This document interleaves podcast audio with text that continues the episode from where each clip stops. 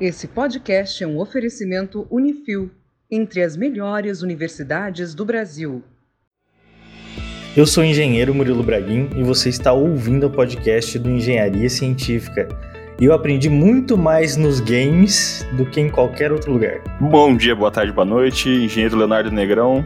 E a robótica tem muito mais a ver com adestramento do que a gente imagina. Olá a todos, eu sou a Ana Paula e será um enorme prazer estar aqui falando um pouquinho com vocês sobre a robótica e suas implicações na educação. Oi, pessoal, eu sou Arquimedes, sejam bem-vindos para a gente conversar sobre robótica.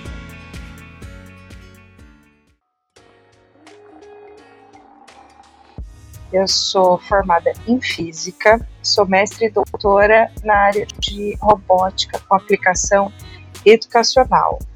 Por quase 10 anos eu fui professora da Universidade Estadual de Maringá. Saí da universidade, está abrindo a minha empresa de implementação de robótica em escolas e hoje sou pesquisadora da Pepperdine University, na Califórnia, em Malibu, uh, na área de STEM, né, que é uma área do ensino que trabalha com ciência, tecnologia engenharias e matemáticas. Eu sou Arquimedes, eu sou físico, tenho mestrado na área de física de materiais e tenho doutorado na área de cyberfísica, também aplicada ao ensino.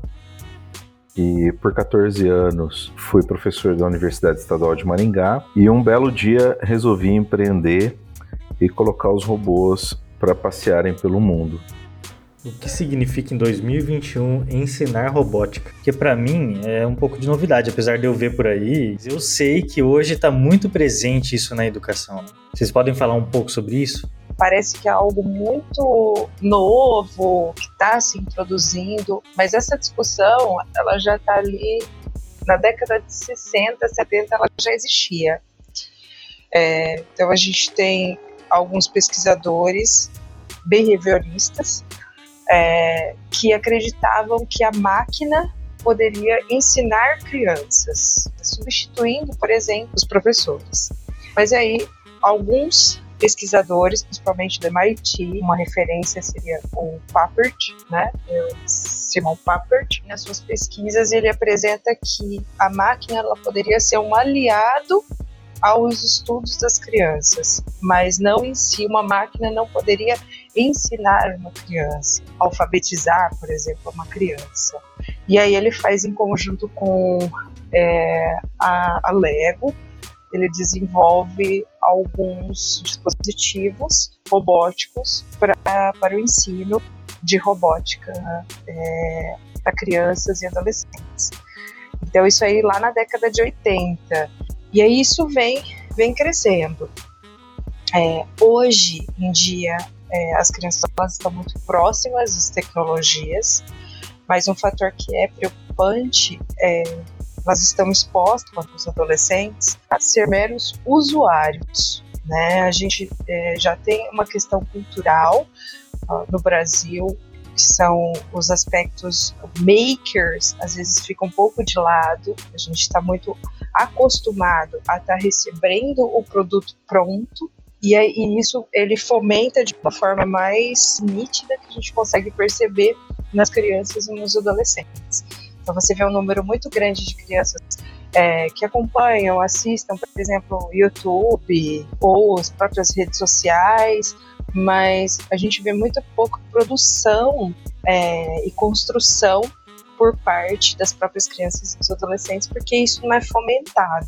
Então, o nosso objetivo é justamente ir nesse, é, nesse viés, é, preparar as crianças, preparar os adolescentes para que eles possam, no futuro, é, ser mais ativos né, nas suas construções. Mas, assim, hoje em dia, onde que a gente encontra a robótica? O que, que seria a robótica do dia a dia, assim, que a gente possa ir ver, às vezes a gente nem, nem nota? Às vezes, quando me perguntam isso, né, sobre a robótica, sobre a tecnologia, esse questionamento, e aí eu, eu fico pensando é, qual é o nosso conceito de tecnologia, né? Que, que a gente entende por tecnologia, o que, que a gente entende por robótica. porque nós humanos, é, existem até alguns uh, pesquisadores que apontam que chamam que nós somos uma tecnoespécie.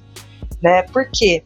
Porque nós criamos tecnologias, nós somos transformados por elas, por essas tecnologias, e ao mesmo tempo a gente transforma as tecnologias.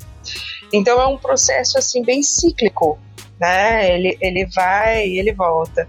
Então a gente pode fazer um paralelo lá na pré-história, onde as primeiras ferramentas tecnológicas que fizeram a diferença na humanidade foram os paus, pedras, né, e coisas assim, quando as primeiras ferramentas foram construídas, até chegar hoje na sociedade que a gente tem, que é uma era digital.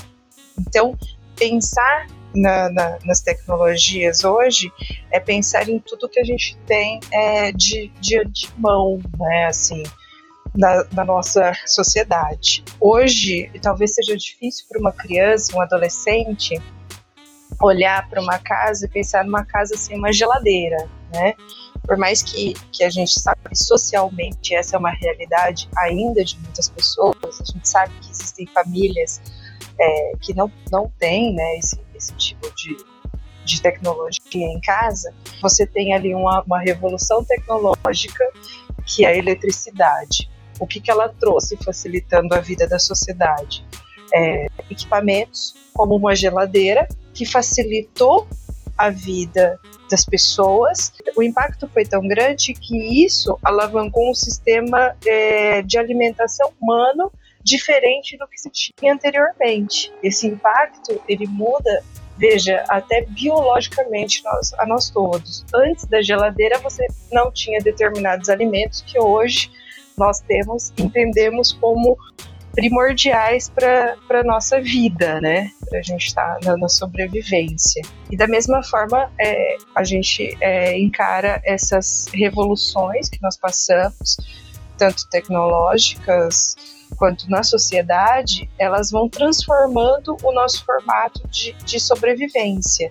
Eu acho até interessante o Arthur Clarke, ele aponta, ele diz assim que qualquer tecnologia suficientemente avançada é indistinguível de magia, porque toda tecnologia quando ela é criada, desenvolvida, ela é vista como uma magia, é aquele deslumbre, né? E depois a sociedade passa a entender o que, que ela trouxe de bom ou de ruim, o que, que ela pode estar favorecendo ou não. É interessante a gente pensar hoje mesmo nesse, nesse material que, que vocês produzem.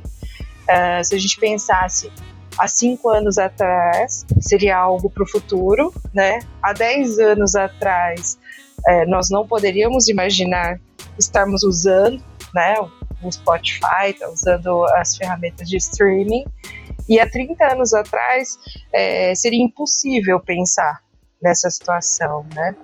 Então, hoje essas ferramentas, que são ferramentas robóticas, né, ferramentas, é, já são muito acessíveis, elas estão aí na mão das pessoas.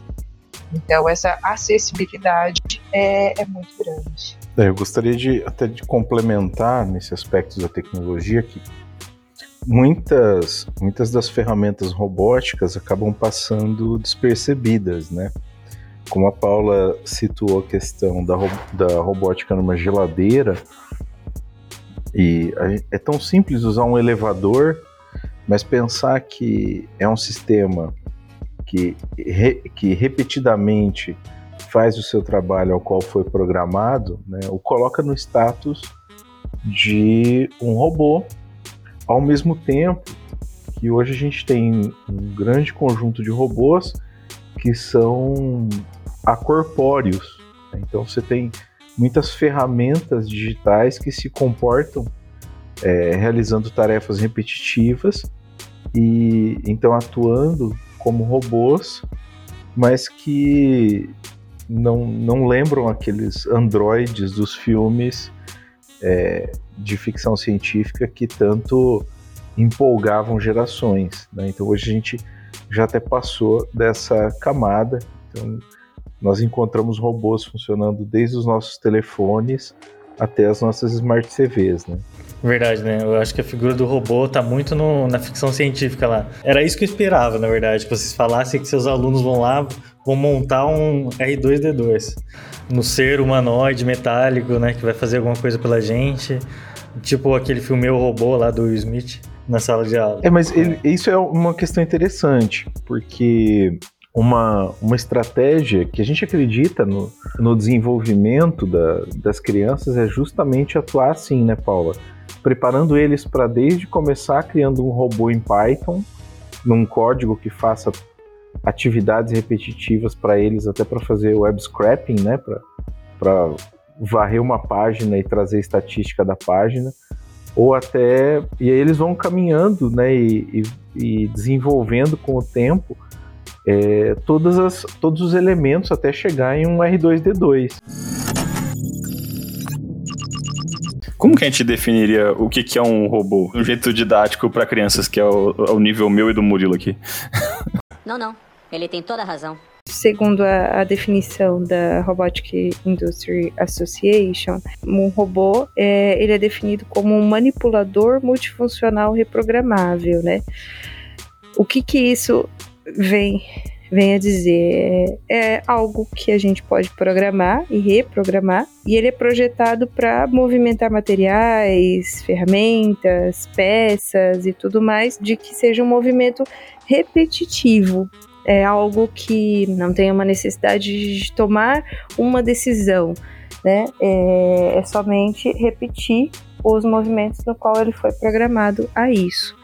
Então, Basicamente, para a gente entender como foi a pergunta, né, o que seria um robô, é, é, seria essa, essa seria a definição. E quando os pais colocam os alunos para matricular na escola de vocês, o que, que vocês falam para eles? Vocês falam que o filho deles vai estudar o quê? Porque eu acho que eles devem imaginar que robótica, igual a gente comentou aqui, é fazer algum tipo de mecanismo, algum pequeno androide, alguma coisa assim. Como eu vinha conversando com vocês no início, uh, eu sou pesquisadora nessa área de robótica. E aí, nas pesquisas, um, um, um dos pontos que a gente é, vem analisando há alguns anos é para que é, a robótica ela realmente ela sirva como um propulsor nos aspectos criativos, nas habilidades diferenciadas é, do ser humano. Ao longo dos anos que eu passei dando sendo professora, eu fui professora por em torno de 12 anos, entre universitária e professora também do ensino médio. O que, que eu observava, principalmente agora nos anos finais, dava aula para os cursos de engenharias, inclusive. Eu percebi assim, que a escola ela massifica o processo de, de educação. Muitas vezes os alunos eles aprendem as equações na física, por exemplo. Aprende-se usar que F é igual a MA, mas pouco se entende do conceito e do fenômeno que está envolvido nessa segunda lei de Newton, né? Então, por quê? Porque no vestibular vai cair somente a equação e a utilização da equação, e assim por diante. Então, você massifica o aluno, ele é treinado para fazer é, determinadas ações. Na universidade, a gente acaba por, por, em muitos momentos, fazendo a mesma coisa, fomentando isso, né? E aí, quando o indivíduo sai para o mercado de trabalho, o mercado de trabalho olha e fala assim: olha, é, eu vou te contratar, mas eu quero uma pessoa criativa, que sabe, saiba se relacionar muito bem, trabalhar em grupo, que seja proativo, que tome decisões. E aí o que, que acontece? A pessoa dá aquele desespero, porque ela tem toda uma vida educacional que não fomentou isso que foi entregue de certa forma um produto pronto para só ser reproduzido, né? E aí o mercado de trabalho ele não quer uma reprodução, ele quer pessoas que, que se desenvolvam e criam coisas novas. A gente tem sentido muito isso, né? Nesse momento pandêmico que nós estamos vivendo, o quanto a, as empresas, é, o comércio, a indústria em geral está tendo que se reinventar, né? Se recriar para uma nova proposta. Então isso é, é notório na sociedade. Nós vimos isso. O que, que nós queríamos? É, a gente via que a robótica ela não poderia ser mais uma ferramenta de reprodução. Ela tinha que ser uma ferramenta que produzisse para as crianças e para os adolescentes uma possibilidade de, de, nesse momento ele poder criar, ele poder desenvolver e tudo mais. Então, a gente primeiro a gente foi estudar o que se tinha de material disponível no mercado que, que fomentasse isso.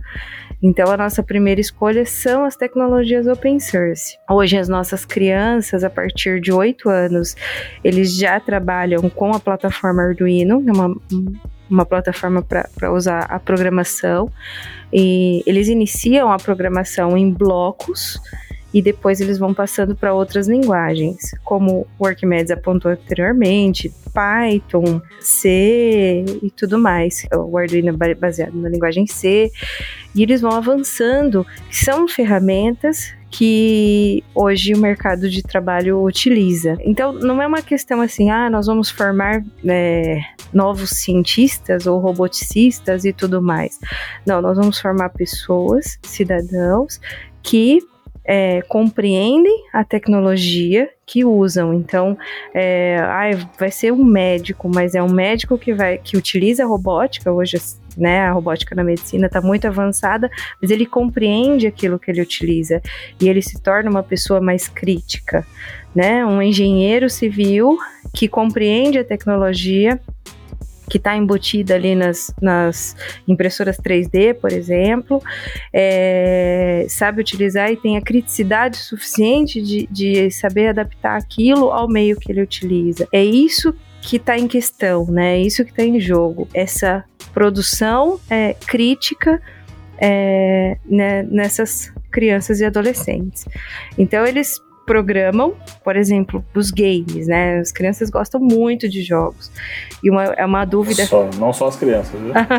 não só as crianças, né? Verdade, eu gosto, eu gosto muito. Tem umas crianças grandes que gostam desses jogos. Tem duas aqui presentes. É, tem, tem outra também. Tem, tem uma criança aqui de 40 anos também que ama os jogos. O presente de Natal foi o Xbox. Aí, ó, viu? Tá aí, muito bem. Mas assim, aí é uma questão que os pais, né, perguntam muito. Ah, mas é muito ruim, meu filho gosta de videogame. E eu digo sempre assim, mas qual é o mal disso, né? Qual, qual é esse grande mal que vocês veem no, no, no videogame?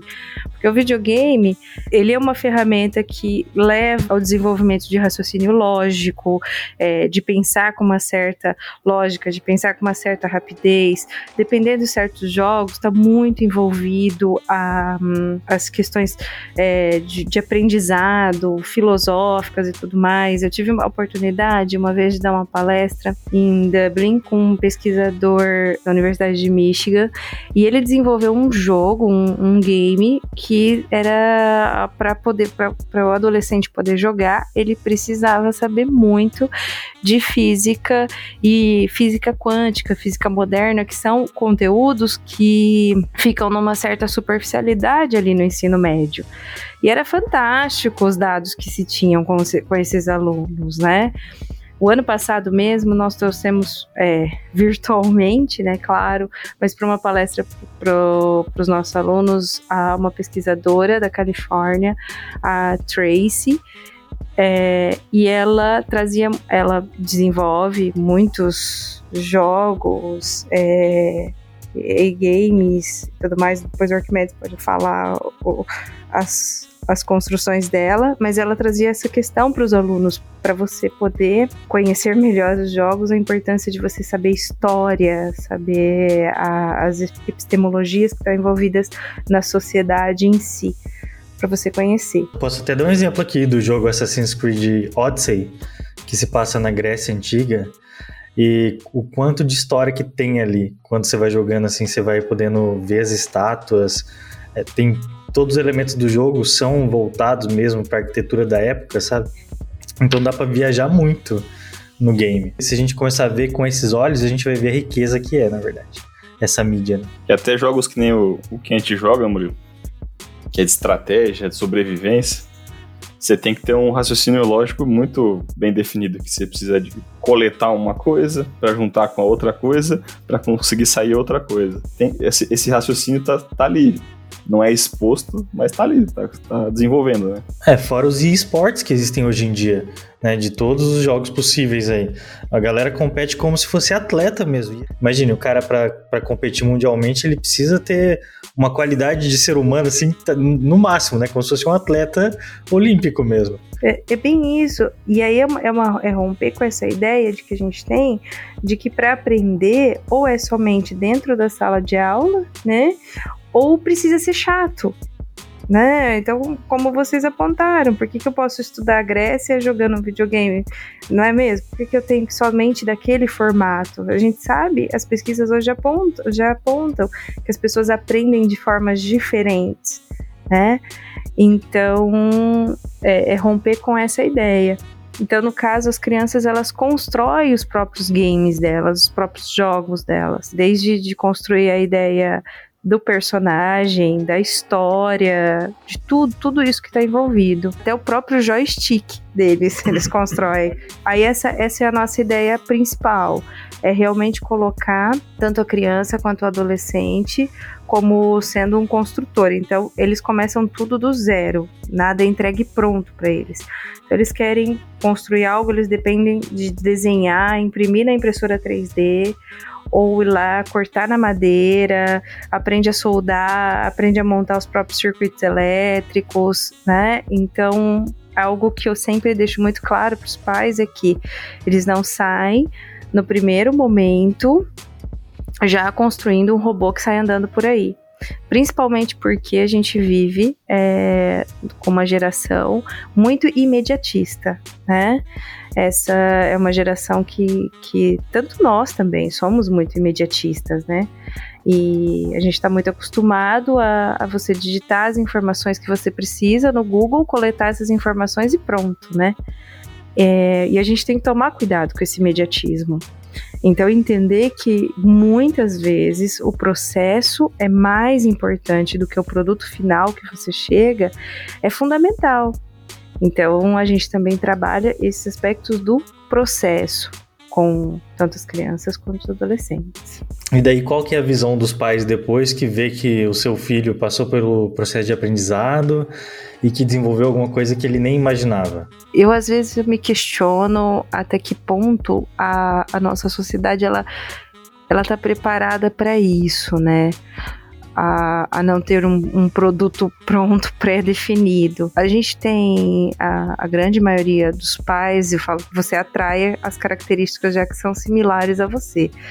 É, então a grande maioria compreende e valoriza muito isso. Valoriza que, que os filhos eles estão num processo de construção e que eles precisam é, até aprender muito com os erros. A nossa sociedade brasileira a gente tem uma visão de que o erro é algo muito ruim. Né? A gente entende assim o erro como muito relacionado ao fracasso, a coisas ruins, né?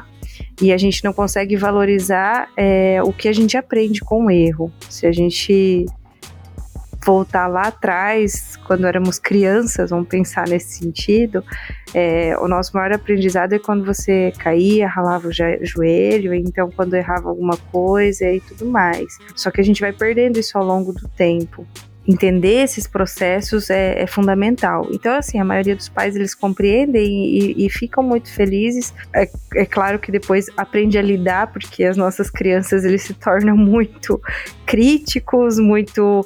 É, eles não, não gostam mais de, de, que nada venha pronto, eles querem realmente produzir, produzir, produzir, fazer e a cabecinha vai longe. Mas a gente ainda encontra algumas pessoas assim que, que esperam um produto pronto, que espere, espera assim que é, um filho saia com um robô com, pronto, como se fosse da loja. Isso me incomoda um pouco, me preocupa, porque pensando no setor produtivo, a gente vê o quanto a gente acaba perdendo é, no Brasil de, de gerar empregos, de, de, de, produzir né, muito mais, porque a gente idealiza pouco, muitas vezes, né? A gente às vezes está muito longe, é, a gente só reproduz isso em todas as, é, em todas as profissões.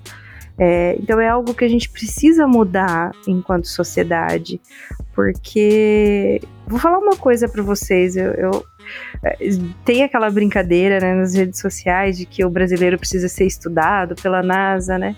Mas o brasileiro realmente é, ele é muito criativo quando eu estou viajando assim e, e, e participando de, de projetos e, e tem acesso, né, aos laboratórios de pesquisas fora do Brasil, eu falo, gente, a gente é muito bom. o que a gente consegue fazer aqui no Brasil, às vezes com tão pouco, né, com acesso tão limitado em tanta coisa.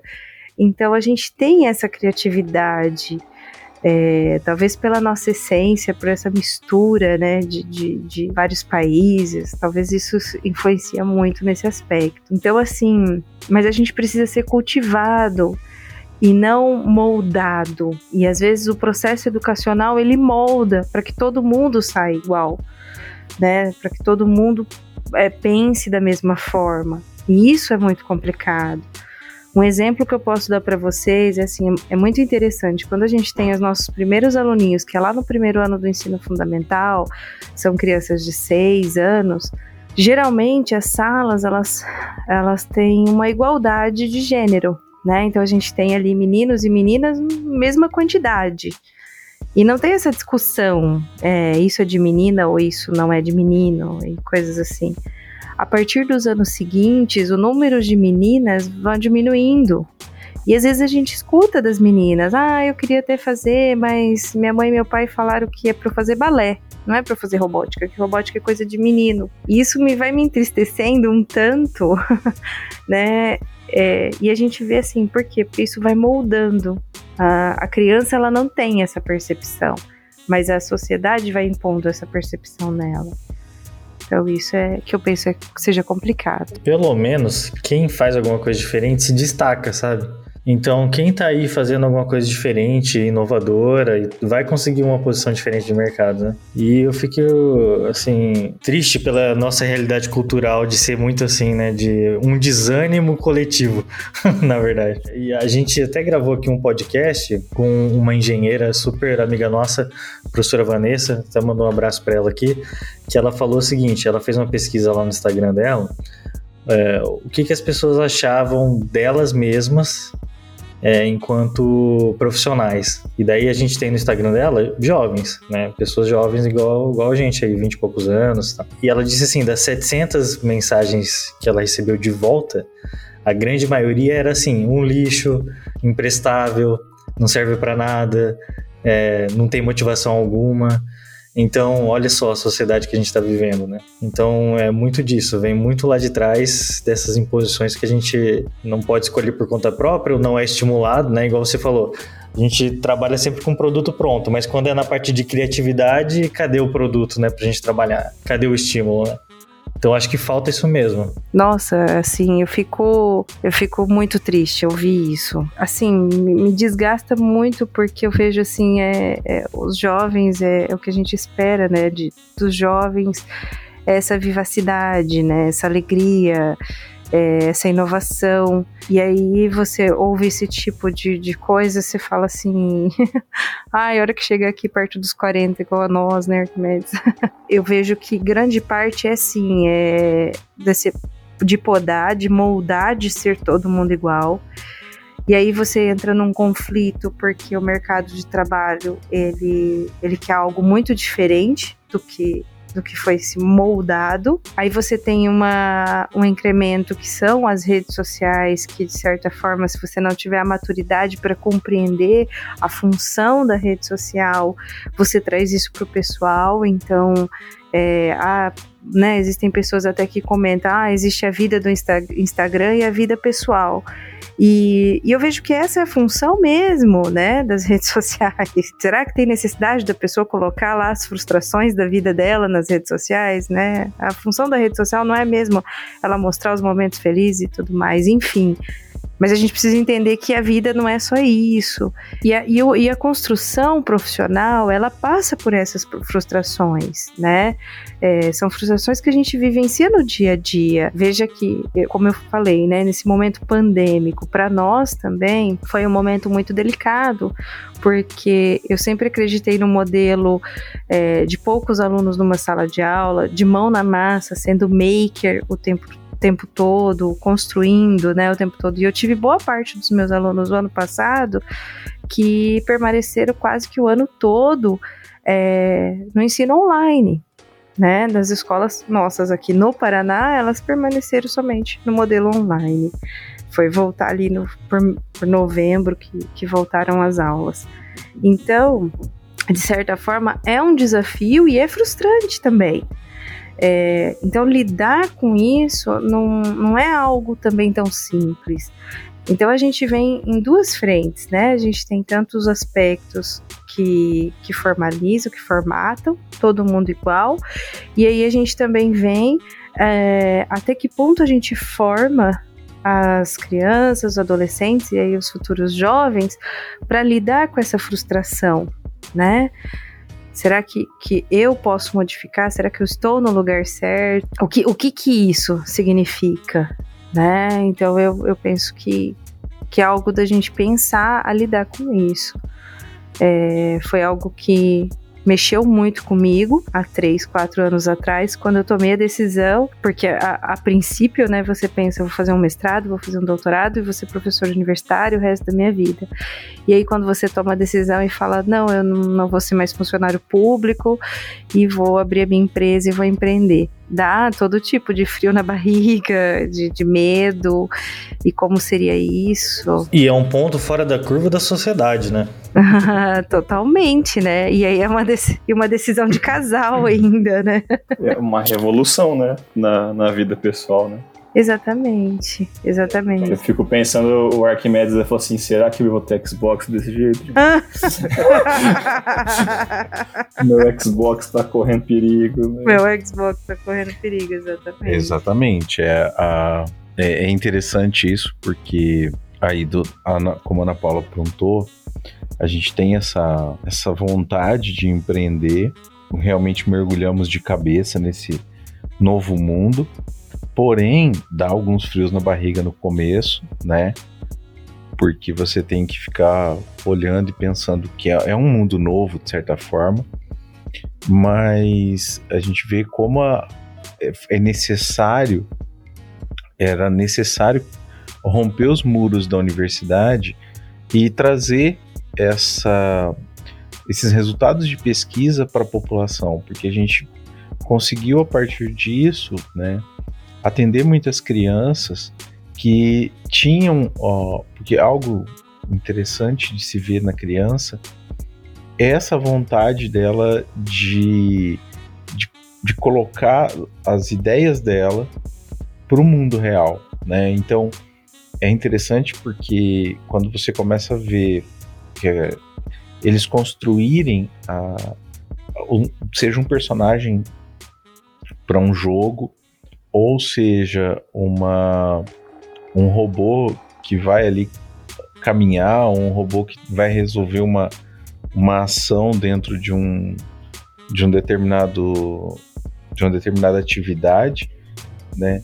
Tudo isso é, a gente dá aquela alegria, daquele quentinho no coração, né? Que você pensa, opa, foi um um, um chute, foi né, um, há um risco óbvio, mas há uma recompensa que, que não tem preço realmente, que é você ver no, no olhar de cada criança, né, essa alegria de que ele está entendendo, de que ele sabe o que ele está fazendo e conversar com essas crianças, então, aí é absurdo, né? Porque quando elas começam a contar, a gente teve um, um evento em, que findou em março do ano passado, é, que foi a Liga Área, que era maravilhoso, porque as crianças competiam em, em várias modalidades de robôs, tinha futebol de robô e sumô de robô, foram várias etapas do, de 2019 até 2020, e era muito bacana ver o, assim, a alegria das crianças em, em cada conquista de opa, eu consegui fazer, eu consegui aumentar o torque porque eu redirecionei a energia do driver. E aí, opa, mas como é que você pensou nisso? Ah, mas tinham dois e eu tenho. Tinham quatro transistores e eu tinha dois motores, então você vê que eles já estão pensando em soluções diferentes, né? É, eram, eram coisas assim que a gente não esperava no começo, né? E que nos deu muita alegria de ver toda essa essa conquista de cada uma das crianças, né? Já vi sumô de robô, é bem divertido mesmo. ver o robôzinho lá jogando outro para fora da arena. Né, a gente tinha 68 equipes competindo, foram quatro etapas. Logisticamente foi uma maluquice, né? porque para prezar pela equidade, é, a gente teve parceiros maravilhosos para servir como apoiadores, então a gente conseguiu fornecer materiais iguais para todas as equipes. Né? Então os patrocinadores nos ajudaram nisso para a gente conseguir ter equipamento para que nenhum aluno precisasse comprar um equipamento. Porque se eles fossem comprar equipamentos para a liga, a gente sabia que o poder aquisitivo de cada um ia fazer diferença lá no final, né? Não ia ter como eu limitar quem, quem ia comprar um, um motor melhor, ou uma bateria melhor, ou um, sistema de potência melhor. Então a ideia foi a gente fornecer o básico. Então, olha, motor todo mundo vai ter igual. É, redução todo mundo vai, ser, vai ter igual. Sistema de potência é igual para todo mundo. Mas eles podiam é, reorganizar. O sistema de controle era igual, porém a programação podia variar conforme eles alterassem o código. Quem se debruçou mais e pensou mais conseguiu melhorar em detalhes ali e a construção toda também aí tinha robô de bolinho, tinha robô de pirâmide, robô de tubarão, né? Porque a criatividade de cada grupo estava ali imposta sobre o robô da sua equipe, né? Eles podiam dar a forma que eles quisessem no robô, é isso? Exatamente, exatamente. E mudar o, os movimentos deles, né? Exato. Então, é, um fazia, ah, vou fazer um robô bem grande para poder empurrar. Aí ele descobria lá na primeira etapa que o robô maior com um motor de menor potência não conseguiria empurrar o adversário, né? Então era, era interessante. Ah, um robô mais alto, e o outro robô menor entrava por baixo e derrubava. E conseguia daí jogar ele para fora. Então é, era interessante ver isso. E por que várias etapas? Para ter esse crescimento, né? Porque é fundamental. Opa, onde eu errei?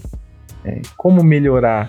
Porque a vida é assim. Essa etapa de correção ela é muito importante, né? Exato, porque nota que assim, na vida é, é, assim, né? A gente vai lá, tenta, opa, hoje não deu certo, mas amanhã é um novo dia, né? Então, justamente para que eles entendam que o erro não é um fracasso, né?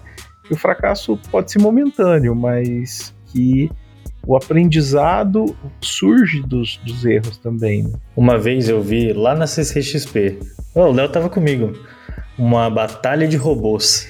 Foi um negócio sensacional. Eles montaram lá uma arena gigantesca, um aquário de acrílico assim enorme. Aí tinha narração e eles iam colocavam seus robôs lógico gente isso aqui né, é uma batalha de robôs é para um robô destruir o outro né não é só para jogar fora de, um, de uma bancada né para derrubar né então esse era o objetivo, era, era inutilizar o robô do adversário. Os caras ficavam um ano inteiro para desenvolver o robô para aquele dia, sabe? Para aquela competição. E era uma equipe enorme, assim, de cinco, seis pessoas que ficaram ali. É, eles ficavam ali nos bastidores, torcendo e ajeitando o robô constantemente. Era um negócio muito legal de ver. Viu? É, a, batalha de robôs é realmente ela, ela é empolgante. Só que aí para nós pra, trazendo para a realidade das crianças, é muito triste quando seu robô é destruído, né? É, então, é ela, esse foi um ponto que a gente optou por não fazer algo porque as crianças queriam muito. É, opa, mas vai ser uma competição de robôs, ah, então um vai poder vou poder lançar fogo, ter uma serra, ter um martelo. A gente falava, não, opa, não, não, não vai dar para ser assim, porque já imaginou se fosse o seu sendo martelado pelo do coleguinha? ah, não, não gostei disso, né? Então, é, mas é, é, bem interessante pensar no aspecto daí da, das batalhas até para para jovens. É, ela é muito interessante no aspecto que você prepara até para para o mercado, né? Porque você consegue desenvolver soluções muito interessantes ali dentro da, da competição. Então você encontra patrocinadores em determinadas batalhas, você consegue encontrar empresas como Autodesk, Dassault, fomentando essas equipes. Empresas importantes, né? É, porque assim, se a gente pensar, né, Autodesk e Dassault são duas das grandes, OnShape, né, são as três maiores players do, do mercado de design. E, e eles patrocinam de maneira pesada esses, esses eventos justamente para desenvolver novos é, novos roboticistas. Né? É, justamente aí porque eles estão enxergando essa necessidade, né, nas empresas deles, né? Ninguém patrocina algo se não vê alguma coisa de lucrativa por trás, né? Exatamente, exatamente. Você tem que já ver o, o, o retorno que, que isso virá, né? Se não diretamente, mas indiretamente ao menos para o mercado onde você está atuando, né? Uma vez no podcast 44, eu não lembro qual que era o assunto. Você lembra, Léo? Qual que era? Você, você cola, cara. Você tira os números aleatórios da cabeça. Não é possível. Não, eu lembro o número, não eu é lembro, é possível, só não lembro o nome do é podcast. Possível. É 44. Deixa eu colar aqui ouvintes. Você chutou o número, cara, não é possível. Aqui, Léo, achei aqui. Ó, o podcast 44, a gente falou da engenharia que imprime órgãos. Veio uma engenheira aqui que ela trabalha com impressoras de tecido humano, né? Impressoras para fazer órgãos, para fazer. Não chegou ainda no nível de fazer órgão, mas fazer organelas, que eu, se eu não me engano, tá? Depois, ouvintes, vão ouvir lá o podcast 44, que eu acho que um dos melhores podcasts que a gente já fez até hoje foi aqui. Uma biotecnologia lá, né? Isso, e ela tava falando assim que o trabalho dela não é exatamente imprimir o órgão. O trabalho do engenheiro não é ficar ali olhando a máquina. O trabalho do engenheiro ali naquele ponto é saber a inteligência por trás para que aquilo aconteça, né? Então ela falou assim de várias coisas que de programações, de formatos de órgãos, tecidos, osso, sabe? Ela falou bastante coisa assim que tá tudo na programação, né? Tudo na robótica por trás da coisa. Isso, exato. É, essa, esse setor de bioimpressoras, eu penso que é o, o grande próximo passo dentro da robótica, porque quando a gente olha, algumas coisas já, já se concretizaram, né? Então, no Brasil a gente ainda não tem carros autônomos no volume que, que a gente observa lá na Califórnia, mas a gente já existe a disponibilidade de você importar um Tesla, né? E outros modelos também de, de carros autônomos. Mas, pensando numa área da robótica que eu vejo que é a, a, grande a grande atração dos próximos dos próximos anos é justamente a bioimpressão. Que maravilhoso, né? Poder fazer uma vai lá faz a ressonância do sujeito e depois consegue fazer um, um rim exatamente igual ao que ele perdeu, né? Sob medida, né? Você consegue fazer alguma coisa preciso, né? Sim, porque não não no aspecto da, da bioimpressão, mas na impressão de dente, por exemplo, né, para substituição, a gente tem, tem contato com várias com várias dentistas que já estão trabalhando com backup de dentes, né? Backup de, de arcada. Então você vai lá, faz a, a, o scanner 3D do seu da sua arcada, deixa os dentes todos salvos quando eles estão bons, e o dia que você perder e precisar implantar um, ele imprime e faz o implante do dente. Então já é interessante a gente pensar em ter uma, uma cópia do corpo para, em caso de, de perda de alguma parte, vai lá e faz um, um recalque. Que doideira. Isso é muito maneiro. Você me lembrou aqui, Arquimedes, Léo, a gente tem que gravar um programa sobre odontologia, meu, porque tem muita tecnologia na odontologia. É muito legal de ver. Muito diferente da engenharia civil. É, e é, é interessante até vocês trazerem essa, essa discussão, porque como eu estava falando no, no, início dessas revoluções tecnológicas que, que, que acontecem, no primeiro momento uh, existe esse esse susto, esse deslumbre, e depois nos momentos seguintes é, a gente passa a avaliar até que ponto isso é positivo, até que ponto pode melhorar e coisas assim. Eu acho interessante o historiador Yuval Harari, ele, ele traz uma discussão justamente no âmbito das diferenças biológicas, né? Justamente que as tecnologias atuais elas têm esse poder de transformar a humanidade. E a grande preocupação é que isso não, não cause uma separação ainda maior da humanidade, né? Que isso não, não traga um maior distanciamento é, social ainda, né? Até que ponto as pessoas vão ter acesso a, a, a tudo isso de uma forma igualitária, né? É, a gente está vivenciando isso hoje com as vacinas, por exemplo, né? Então a gente nota que os países que mais investiram em, em tecnologia são os países que primeiro receberam as vacinas é, contra a Covid-19. Então, assim, são situações que a gente precisa entender que é, os aspectos transformadores das tecnologias, eles acontecem, é, é um processo cíclico, mas ele é um processo que tem que permitiu o nosso crescimento e a nossa evolução como sociedade. Então, são pontos importantes também para a gente estar tá analisando. E a, a, biotecnologia, eu acredito que ela seja o ponto crucial desse movimento. Né? Sobre as vacinas, o pessoal tem falado que cada Pfizer, sei lá, que é até uma tecnologia nova, né? Que não é o, o, comum. E que isso provavelmente pode até revolucionar, fazendo uma, entre aspas, vacina pra, contra câncer. Sério? Nossa. O cara pode conseguir fazer alguma coisa do tipo. Talvez depois dessa pandemia, quando passar um pouco, talvez a gente, a gente tenha algumas revoluções aí tecnológicas que saiu no meio do, desse, desse caos aí, né? E tem certeza que esse cientista que está desenvolvendo isso, ele tem noções de robótica. Aham, uhum, com toda certeza. Tenho certeza. não é verdade? Porque assim, do jeito que vocês falaram, né, é, é, todo, não só a parte mecânica da coisa, do Arduino, das coisas, mas a programação por trás e esse pensamento lógico, que é o que eu sempre debato aqui no podcast, falo isso sempre, que é o grande poder de, dos engenheiros é ter um pensamento lógico, eu acho que é, é isso que transforma as profissões. Os profissionais passam a pensar mais racionalmente e conseguir levar seus trabalhos de uma maneira mais redonda. Pelo menos é isso que eu vejo, sabe? Então, acredito muito que o cientista por trás disso manja de robótica. Não, sim, e, e, e até mesmo por essa rapidez, né? Às vezes as pessoas se questiona, nossa, mas como tão rápido? Foi justamente pela tecnologia que a gente tem hoje na mão, né? A própria inteligência artificial, ela consegue acelerar processos que antes você dependia, assim, de, às vezes até de anos, e ela acelera ali, é, a diferença é muito grande, você traz anos para segundos né? Então é muito rápido mesmo. Isso com toda certeza favorece muito, né?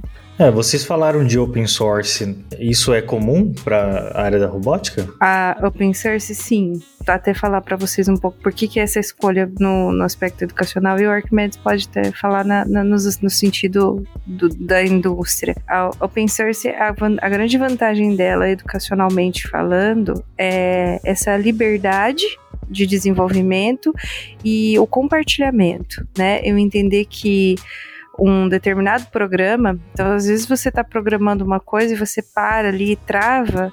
A vantagem da open source é que outra pessoa está programando a mesma coisa e ela conseguiu avanços que onde você travou e você compartilha essas informações, né? E isso é, é excelente. Então o trabalho ele, ele vai se tornando muito mais grandioso e, e to, torna, tomando proporções muito maiores. A liberdade de, de construção também, então você desenvolver os projetos com uma certa liberdade, não ter um formato já pré estabelecido, né? Só daquele formato, só daquela forma, né, que você daria certo, é, vem muito de encontro com o crescimento educacional. Então, educacionalmente falando, é, como eu falei para vocês anteriormente, eu não conseguia pensar é, e nas nossas pesquisas a gente não conseguia compreender e entregar um produto pronto, e sim um produto que, que fosse desenvolvido por cada um, Então é, é realmente ter algo personalizado, né? Então isso isso é importante. Agora no, no sentido é, da indústria também, né, Arquimedes? É, eu penso que a grande, a grande vantagem é, uma, é existir uma comunidade de colaboração, né? Quando você pega uma ferramenta, uma ferramenta, eu, eu ia usar a palavra fechada, mas não só fechado, mas algo proprietário, então você depende de, de certas licenças e aí ah, vamos, vamos desenvolver uma determinada um, uma nova ferramenta, né, com base em algo proprietário. E aí nós passamos por aquele aspecto. Às vezes o que o seu cliente precisa, a ferramenta que o seu cliente precisa, ela requer uma alteração em uma dada biblioteca. Ah, mas é algo proprietário. Então eu eu dependo de, de licenças para até para alterar né, um, uma, certa, uma certa configuração, muitas vezes.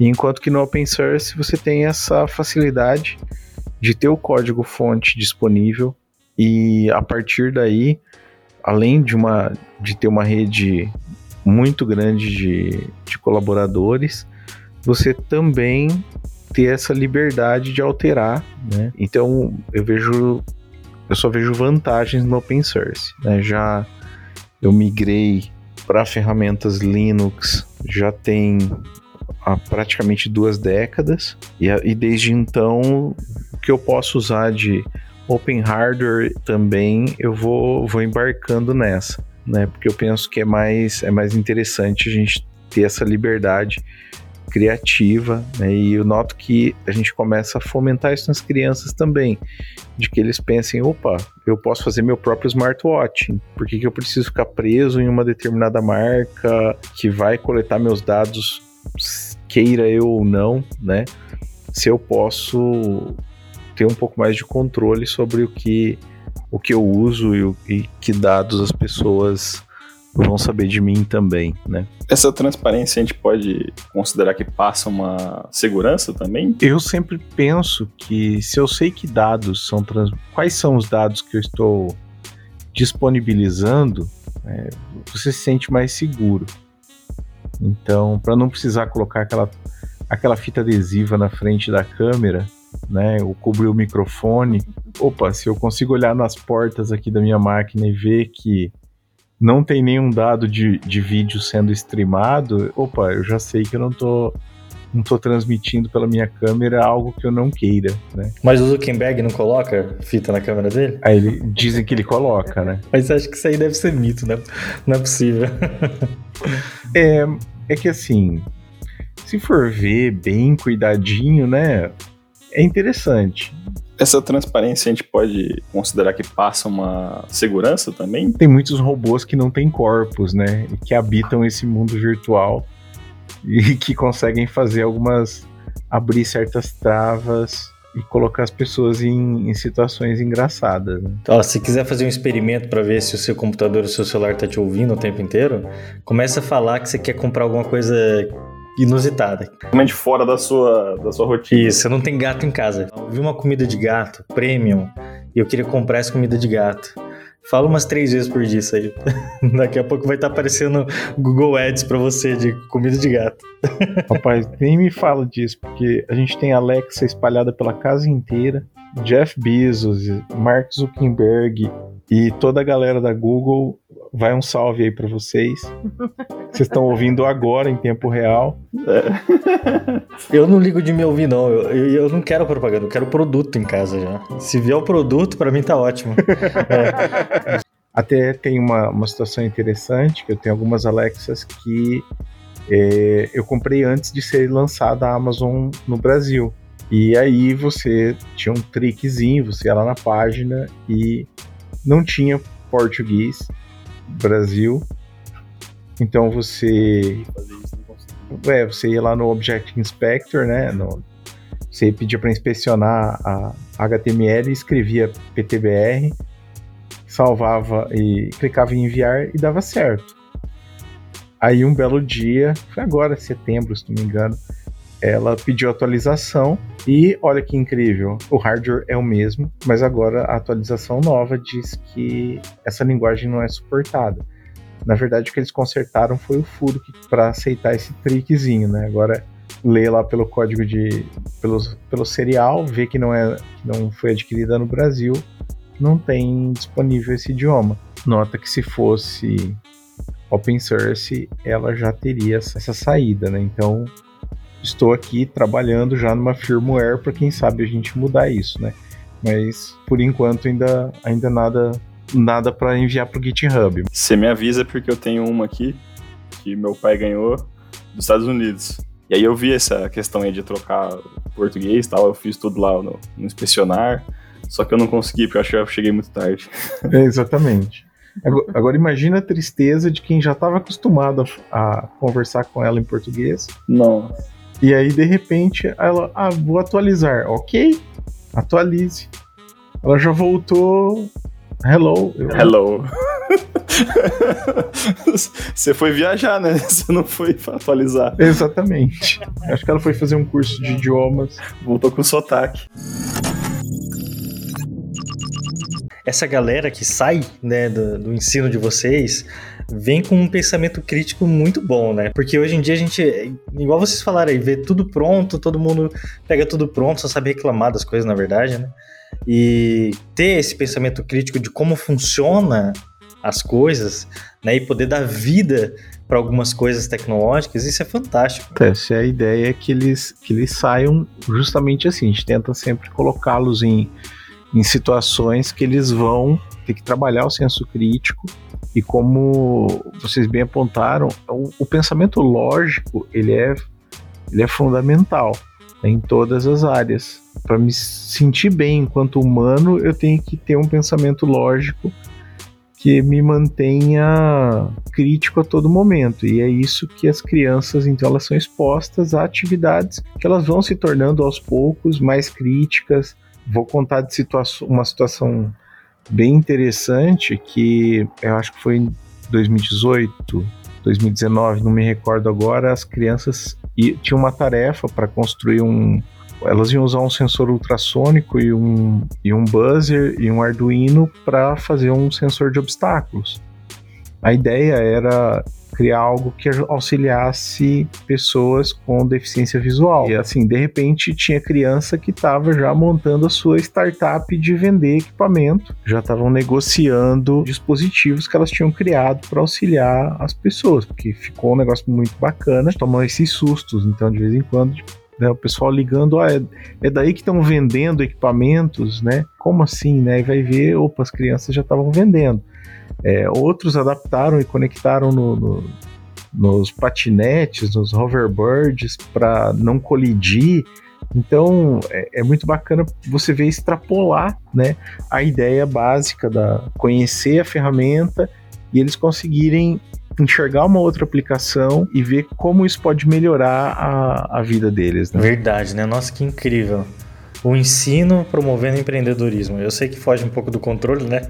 De vocês, imagino que deve dar algumas coisas de dor de cabeça nesse meio do caminho. Mas olha só que fantástico, né? É, o próprio aluno se desenvolver a ponto de gerar negócio, né? Eu acho que isso é muito interessante. E é totalmente diferente do ensino que existe por aí. Nas universidades, inclusive, que o aluno vai se transformar em um profissional, né? A gente critica muito o ensino da engenharia aqui e é um dos podcasts que eu mais gosto de fazer, né? Porque a gente fala mal da nossa profissão. porque a gente se forma, se forma profissional, mas não se forma capacitado a servir, a prestar um serviço, olha só, né? Então não se forma no minimamente empreendedor para ir para a prática ganhando dinheiro, né? E aí os alunos aí nesse ensino diferenciado e inovador já vem com esse pensamento. Olha que incrível. Mas é, isso é muito, é muito importante, isso que você apontou. Você falou né, que vocês gostam de, de criticar, mas é, isso é muito bom. É, nós, é, o que a gente precisava mais na nossa sociedade eram de mais pessoas inconformadas, né? A gente não, a gente, eu penso assim que a gente cresce enquanto sociedade quando a gente é inconformado com aquilo que a gente vive.